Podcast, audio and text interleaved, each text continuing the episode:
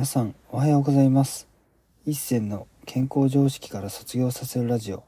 この番組では様々な体の不調の原因や対策の真実について一銭の発明した世界唯一の生態理論をもとに常識外れの考え方をお届けする内容となっています。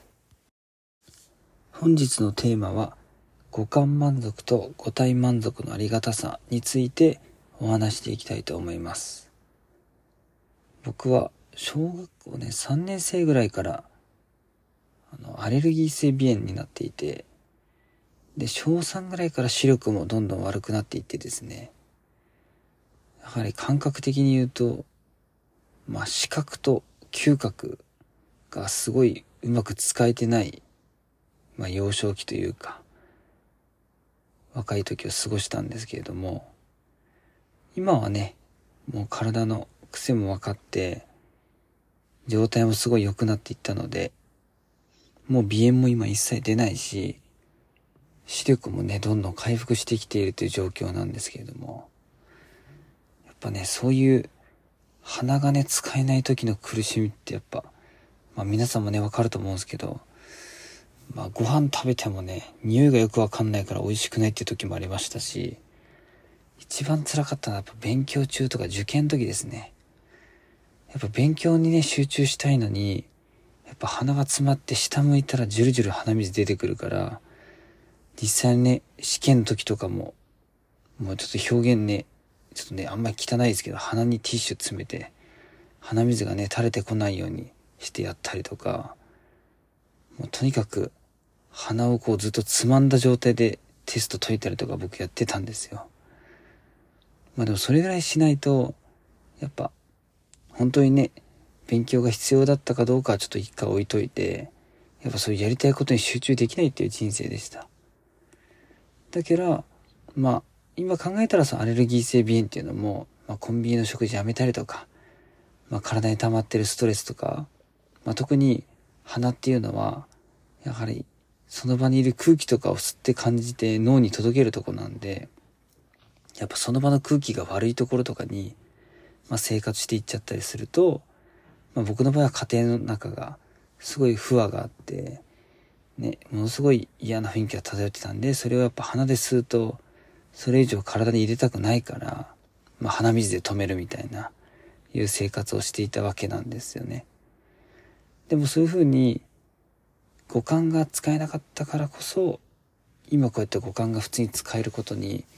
めちゃくちゃありがたさを感じるし、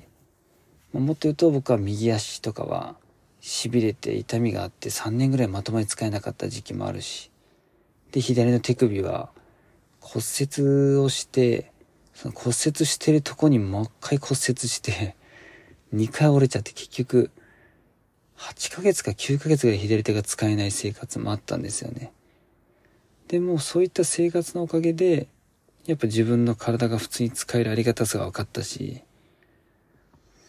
まあ、あとは、僕の場合はね、お腹とかにも穴開いて、やっぱ2、3週間ぐらいやっぱ全く動けない生活も経験したってところから、やっぱりね、一回痛みとか何も使えないっていう感覚を感じると、本当にね、五感とか自分の五体に対して、ああ、本当に毎日使えてありがたいなっていう感覚に満たされていくんですよ。だから僕はね、毎朝やってる習慣が一つあって、まあ朝起きたら、まあ体のね、各部位に全部言うのはちょっと大変なんでできてないんですけれども、まあ体とか脳とか魂とか、自分の体にまず感謝をして起きて、で寝る時も自分の体に感謝をして、で、それから寝るっていう習慣をずっと続けてます。でもね、そういうのを感謝続けるだけでも、ああ、やっぱね、こういう辛かった時期あったけど、今こうやって普通に動けて幸せだなっていう、本当にね、そういう感覚に満たされていくんですよ。まあ、もちろんね、それを僕はやっぱ、病気が治ったりとか、不調が今治ったからそういう風に、まあ今言えてるかもしれないんですけれども、けどそもそも、僕はね、その、そういう思考になったきっかけというか、すごいなと尊敬してる人が一人いて、あの、佐藤久さんっていうね、確か難病で、もう、目と確か親指とか人差し指とか本当指先しか動かせないような病気の方がいて、まあ本当に寝たきりで、ほとんど何もね、ご自分ではできないっていう状況なんですけれども、そんな方がね、自分で株式会社作って、で、最初は名刺を作る仕事から、そういうデザイン系とかホームページ制作とかいろんな仕事をされてるみたいで、まあ、だからね、言い方悪いですけど、自分より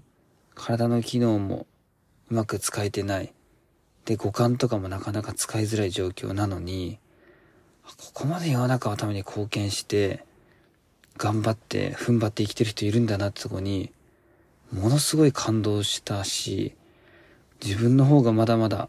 甘い状況だなっていうのをすごい痛感したっていう思いがありました。